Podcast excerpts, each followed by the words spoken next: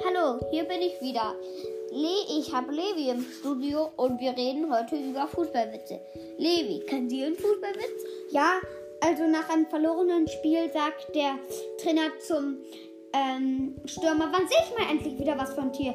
Von dir. Der Stürmer antwortet heute Abend im Werbefernsehen. Da stelle ich das neue Shampoo vor. Ich kann auch eins. Abwehrspieler zum Trainer und sagt, ich weiß, wie man die Mannschaft stärken kann. Sagt der Trainer, wann gehst du? Ich kann noch ein.